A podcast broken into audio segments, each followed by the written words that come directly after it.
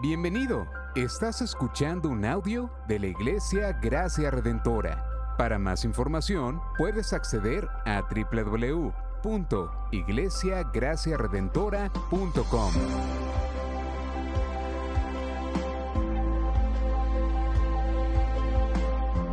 En la exposición de la palabra, el pastor Xavier Torrado.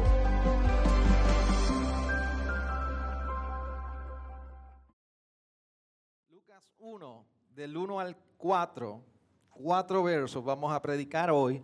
Pero la razón de esto, luego de que pues, definitivamente no estamos en Samuel, es que estamos haciendo, valga la redundancia, una pausa por la serie de Samuel. Se busca un rey. Y en esta serie de Adviento, nosotros queremos ser en la línea de lo que nosotros estamos explorando en el Antiguo Testamento. Y la serie se llama El Rey que trae alegría. Y hoy particularmente vamos a hablar de cómo la llegada de este rey que trae alegría o la anticipación de ese rey que trae alegría trae una seguridad que calma. Y por eso vamos a leer Lucas 1 al 4 y luego compartiremos más. Por tanto, por cuanto muchos han tratado de compilar una historia de las cosas que entre nosotros son muy ciertas tal como nos las han transmitido los que desde el principio fueron testigos y ministros de la palabra. También a mí me ha parecido conveniente, después de haberlo investigado todo con diligencia desde el principio, escribírtelas ordenadamente, excelentísimo Teófilo, para que sepas la verdad precisa acerca de las cosas que te han sido enseñadas. Para que sepas la verdad precisa acerca de las cosas que te han sido enseñadas. Señor, en este tiempo, que nuestros corazones continúan preparándose delante de tu palabra, obra en nosotros. Abraza nuestras dudas, abraza nuestro desánimo, abraza nuestra inquietud y reconforta nuestras vidas. Con tu palabra, trae santidad en nuestra vida, trae dirección y trae firmeza de fe en tu evangelio. En tu nombre oramos. Amén. Amén. Se puede sentar, iglesia.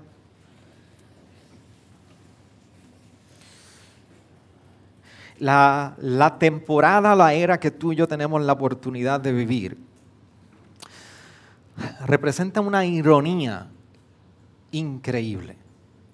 Porque caminamos, vivimos, abrimos los ojos cada mañana y es retante poder discernir cuál es la verdad. ¿Qué es verdad entre nosotros? ¿Qué es verdadero? Miren, yo, yo venía, estuve esta mañana predicando en la iglesia Ciudad de Dios. Me levanto temprano, desayunamos, pues ya una hora predicando, menos, un poquito menos, pues de camino acá nos da un hambre a las 12. Y voy a este establecimiento a comprar, porque me comí unos nuggets de embuste. Vegetariano. ¿Cuándo usted ha visto un pollo que sea vegetariano?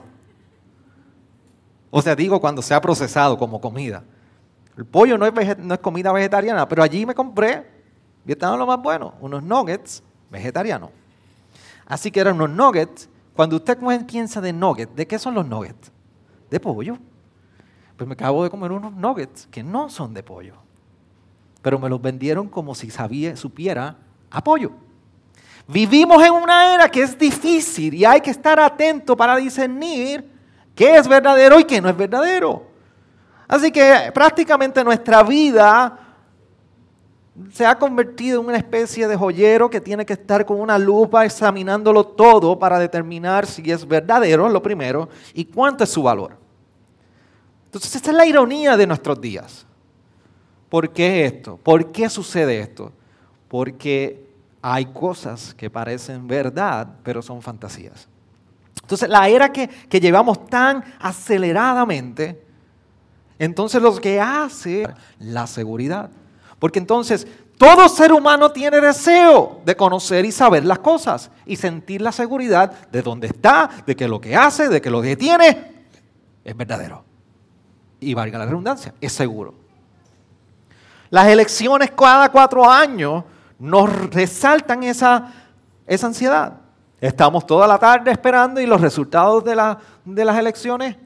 Yo recuerdo cuando yo estaba pequeño y esas famosas elecciones en los 80 y los 90, que aquello era que ardía. Ahora, ahora mismo, ahora el contexto político es otro, pero pasábamos toda la tarde en casa de mi abuelo, toda la familia, hasta ver el resultado las 10, 11 de la noche.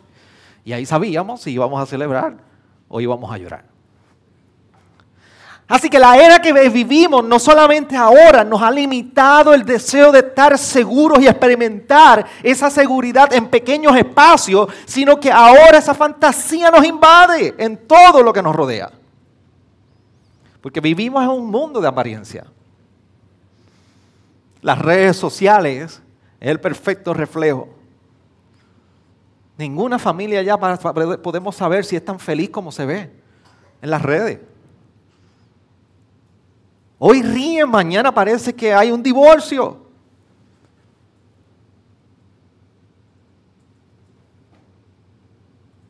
Todos recogen sus imágenes de buenos momentos que pasaron, pero sus hogares están destruidos. Nunca he visto, yo siempre se lo he dicho, iglesia, una foto de perfil o una foto compartida en las redes sociales del peor estado de las personas. Yo venía en un avión ayer y tenía dos eh, afroamericanas a mi lado.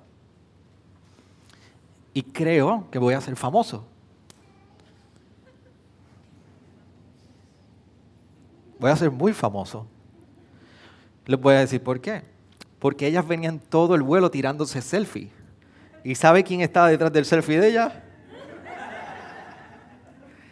Tenían una serie de cantidad de fotos tirándose en el avión, venían para Puerto Rico y allí estaba el blanquito de Arecibo del barrio Miraflores, en Bajadero, allí tirándose. tuve que haber salido la foto. Ese es el mundo que tú y yo vivimos. Un mundo de apariencia.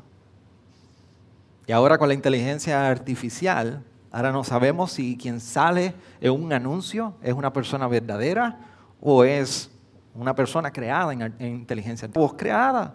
Ahora nosotros leemos noticias, ahora vemos y leemos muchísimos artículos y ni siquiera fue una persona quien la escribió. ¿Y qué tiene que ver esto con la Navidad? Que usted no se imagina cómo la fantasía y este mundo de fantasía que nos rodea determina en la manera que tú y yo nos acercamos a esta Navidad. Porque estamos rodeados de fantasía más de lo que tú y yo imaginamos. Porque entonces en un mundo superficial, en un mundo de fantasía, el escapismo es real porque queremos enfrentar esta temporada de Navidad de una manera donde los adornos, los olores, las narrativas, los regalos, la comida, todo nos dan una sensación de escape de lo que es verdadero en nuestra vida. Por eso usted verifique cuántos de ustedes tienen las casas decoradas. Ahora nadie usa decoración, fíjese. Estoy haciendo una pregunta. ¿Quién tiene su casa decorada? Muy bien. Yo tengo mi casa como nosotros quisimos. Pero ¿sabes qué? No es como ustedes quisieron decorarla, como nosotros quisimos decorarla.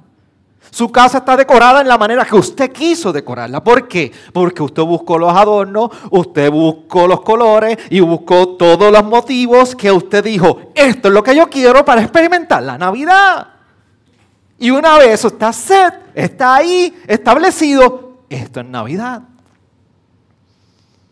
Mis hijas llevan que desde casi antes de Thanksgiving. ¿Cuándo vamos a poner el árbol? Y se recuerdan que yo leía que somos víctimas otra Navidad de la era consumerista. Yo lo soy porque tuve que comprar un árbol. Por tres años vivía en un apartamento, así que el árbol de tres pies era suficiente. Hoy no, hoy parecía un matojo dentro de la casa. Así que, ¿qué? La de la realidad de la Navidad, un mundo que sea cómodo a nosotros. Y ahí, ahí en ese mundo que tú y yo creamos, de cierta manera, mucha fantasía se escapa y nos hace pensar que esa es la Navidad para cada uno de nosotros. Por eso la pregunta es, ¿qué realmente está cobijando tu corazón en esta Navidad?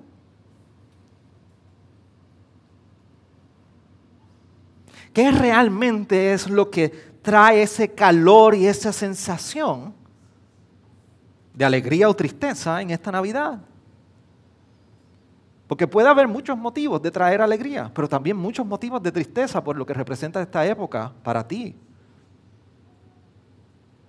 Lucas tiene mucho que decir acerca de la Navidad.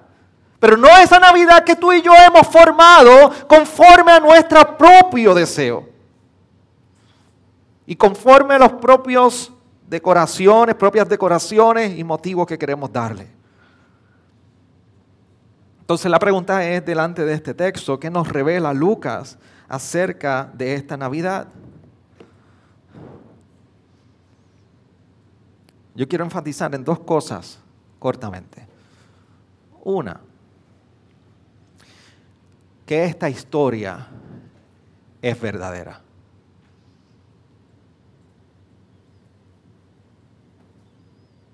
¿Qué nos revela Lucas acerca de esta historia de la Navidad? Una, que esta historia es verdadera. Por eso cuando Lucas está escribiendo en estos primeros cuatro versos, nos recuerda que en la recopilación de todos, por eso nos dice en el verso, verso 2, tal como nos han transmitido los que desde el principio fueron testigos oculares y ministros de la palabra. Segundo, que la fuente, el autor, es confiable. Por eso cuando vamos a ese, a ese verso 3 dice, también a mí se me ha parecido conveniente después de haberlo investigado todo con diligencia, desde el principio escribírtelas ordenadamente. Así que Lucas como médico y buen científico se acercó ordenadamente, intencionalmente a recopilar todos los hechos de esta historia de Jesús. De manera que tú y yo en esta era pudiéramos recibir este texto en total confianza de que la historia de Jesús es verdadera. Y hay muchísimo más que podemos añadir de, una manera ah, apologética, lo que representa estos cuatro versos. Pero en resumen, en este periodo, porque no es un estudio exegético de los primeros cuatro versos, yo quiero que usted recuerde que Lucas nos dice esta historia es verdadera. Lo segundo que ocurre es que no solamente es una historia que es verdadera, es que es una historia con propósito. De nada sirve que sea verdad, pero si no hay un propósito detrás de esa historia. Por eso nos dice que la colocó de una manera que fuera ordenadamente Hay una secuencia. Mira cómo dice el verso 3, como le leí. Escribírtelas ordenadamente. Hay una, un orden estructurado. Hay una estructura de principio a fin. Nosotros hicimos una serie de Lucas en el inicio de esta iglesia y espero en un futuro corto poder retomarla nuevamente. Y Lucas fue muy intencional en sus puntos, en sus comas.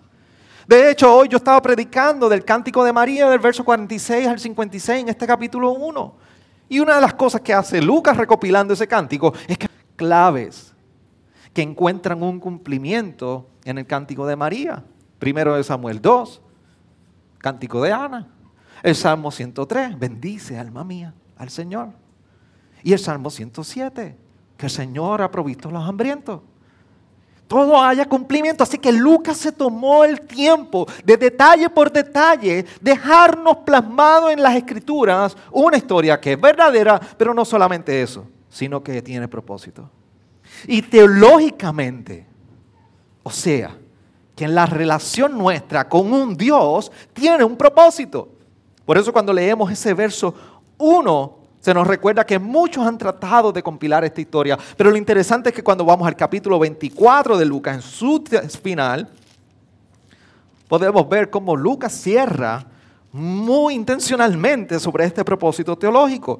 Mira el verso 44 al 49, donde dice, y les dijo, esto es lo que yo os decía cuando todavía estaba en vosotros, con vosotros, que era necesario que se cumpliera todo lo que sobre mí está escrito en la ley de Moisés, en los profetas y en los salmos. Entonces les abrió la mente para que comprendieran las escrituras. Y les dijo, así está escrito, que el Cristo padeciera y resucitara de entre los muertos y al tercer día y que su nombre se predicara el arrepentimiento, en su nombre se predicara el arrepentimiento para el perdón de los pecados a todas las naciones, comenzando desde Jerusalén. Vosotros sois testigos de estas cosas. Y he aquí yo enviaré sobre vosotros la promesa de mi Padre, pero vosotros permaneced en la ciudad hasta que seáis investidos con poder de lo alto hay un propósito teológico acerca de cuál es la relación del hombre con Dios. Esto es lo que revela estos cuatro versos y por lo menos Lucas acerca de la Navidad. Para ti, para mí, la historia de Navidad tiene un propósito. Y me estás viviendo. ¿Cómo te estás acercando con ella? ¿Cómo estás interactuando con ellos acerca de la Navidad? Así que la pregunta es, ¿por qué importa? Importa, claro que importa. Importa, y primero debe decirle algo, creo que la iglesia en nuestro contexto, me lamento muchísimo cómo perdemos la...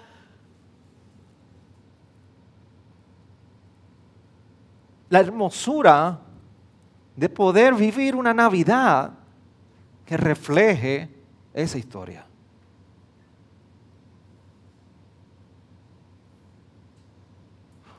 Tú y yo somos muy egocentristas cuando llegan temporadas como esta, como la Navidad.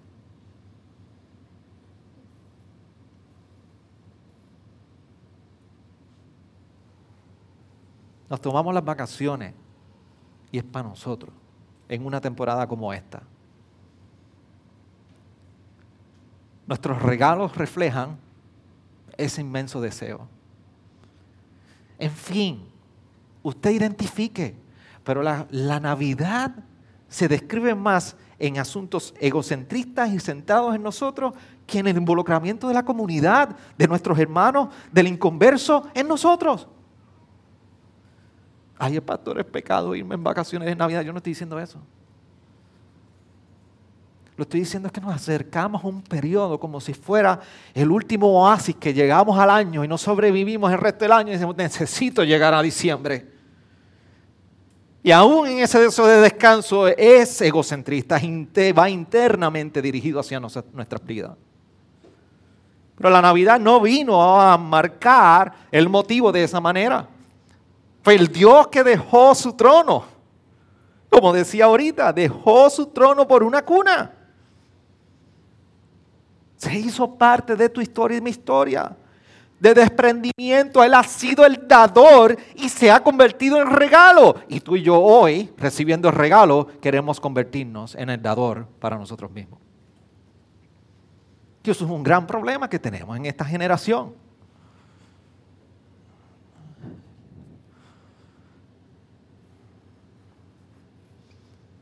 Aunque no lo conociéramos.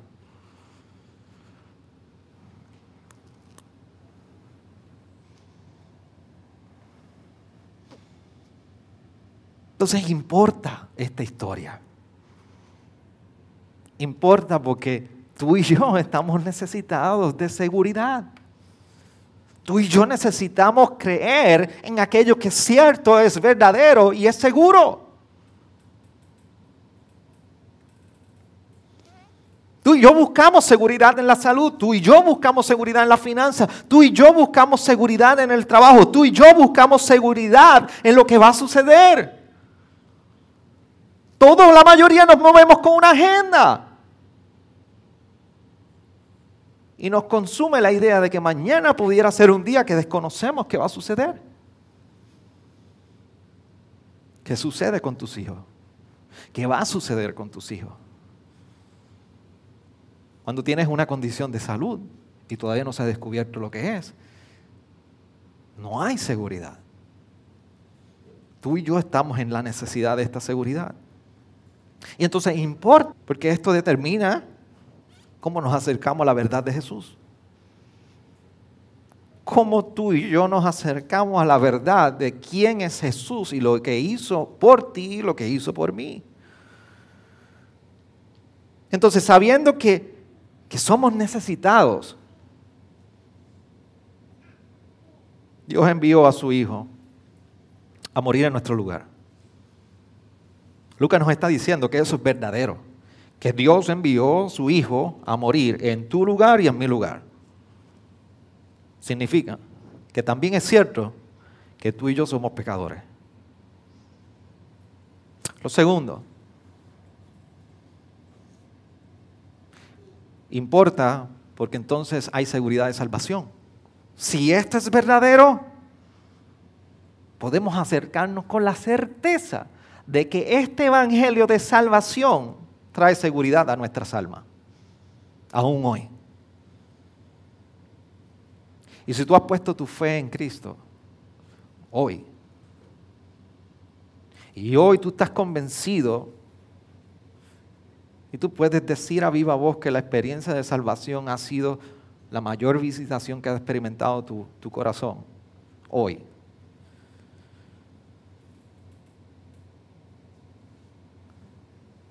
¿Cuál es tu mayor pecado hoy? ¿Cuál es el hoyo más profundo en donde tú te has podido encontrar hoy? ¿Cuál es ese lodo cenagoso? ¿Cuál es ese abismo profundo que te distingue a ti cuando nadie te ve? Ahí es cierto y es verdadero la seguridad de su salvación. Ahí su mano es extendida y la verdad que Lucas nos ha compartido también es verdad. Entonces Lucas nos ha provisto un evangelio con un fundamento para una fe sólida.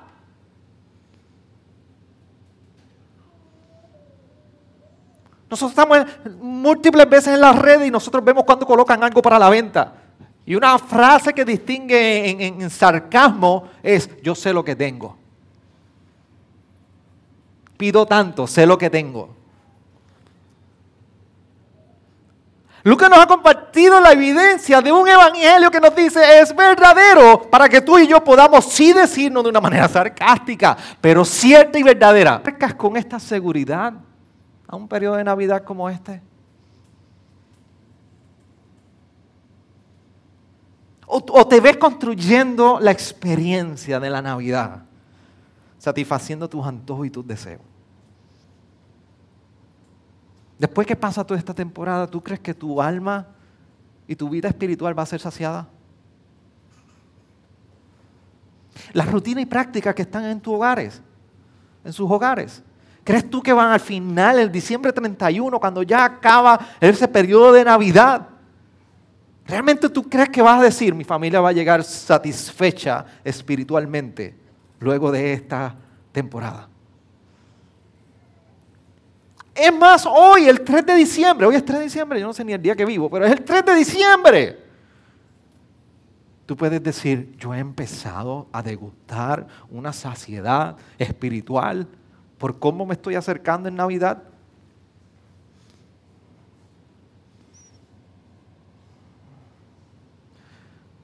Si tú no puedes encontrar la respuesta afirmativa a esa pregunta, entonces significa que tú estás experimentando los retos de un mundo en fantasía en este tiempo de Navidad.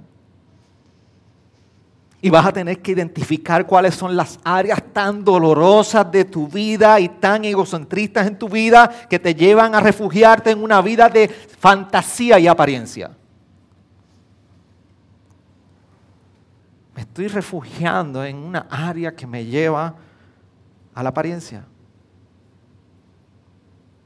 O más, más aún, si no has podido abrazar la verdad de que esta historia, con certeza y verdadera, debe abrazarnos a nosotros, si tú no has podido abrazar esa idea, la pregunta es, si tú no vives en la verdad, vives en la duda. Entonces, ¿cuál es la duda que ha nublado tu contentamiento en la verdad de Jesús en este tiempo? ¿Cuál es la duda que en este tiempo está nublando el contentamiento que sola. Cuando tu vida pierde destellos de contentamiento y satisfacción, tú no puedes decir que la verdad te está abrazando.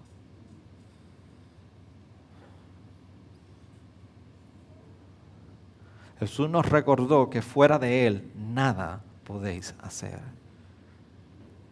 Y Jesús le recordó a la samaritana que si ella hubiese sabido a quién le pedía agua, se la estuviera pidiendo a Él.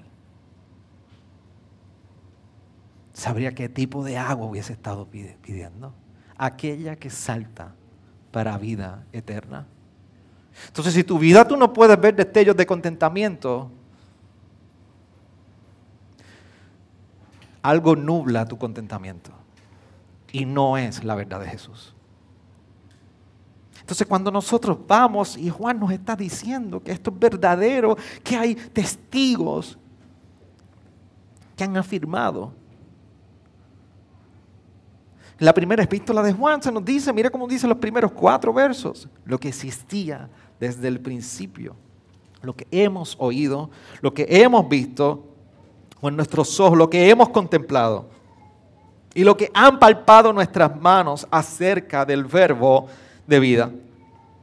Pues la vida fue manifestada y nosotros la hemos visto y damos testimonio y os anunciamos la vida eterna, la cual estaba con el Padre y se nos manifestó. Lo que hemos visto, lo que hemos y oído, os proclamamos también a vosotros. Pero no se queda ahí. Para que también vosotros tengáis comunión con nosotros. Y en verdad nuestra comunión es con el Padre y con su Hijo Jesucristo. Os escribimos estas cosas para que nuestro gozo sea completo. Hay motivo para celebrar, como yo le decía esta mañana a la iglesia de Ciudad de Dios. Hay motivos para nosotros encontrar expresión de nuestra fe en celebración. Dios, y nos han recordado los apóstoles y escritores del Nuevo Testamento, Dios nos ha entregado un mensaje de salvación que es, la pregunta es si podemos abrazar en esta de puede traer calma a nuestras vidas. Nuestras navidades no son mejores o peores por los regalos que nos dan. O sus maneras de celebrar. O incluso por las circunstancias que nos rodean. Lo que hace la Navidad un periodo tan especial es la verdad de un Salvador que debe brindar calma a tus inquietudes que debe brindar calma a tus ansiedades, que debe brindar calma a tus preguntas sin respuestas, que debe brindar calma a los corazones inquietos. Es una seguridad que nos abraza con paz, es una seguridad que nos puede abrazar con esperanza, es una seguridad que nos abraza con la realidad de que nuestras almas están seguras en un Salvador. Y que Dios y que nos recuerda que Dios es fiel siempre. En el Evangelio de Lucas es cierta y es verdadera. Mi oración a ustedes, iglesia, es que comencemos este periodo de adviento anclando nuestra fe en la verdad de este Evangelio que puede traer calma aún en medio de la tormenta. Por eso te voy a invitar a que inclines tu rostro y que junto conmigo me ayudes a orar, rogando al Señor que nuestros corazones sean cautivos por esa verdad. Gracias por sintonizarnos. Puedes encontrarnos en las diferentes plataformas de redes sociales, como también visitarnos a www.iglesiagraciaredentora.com.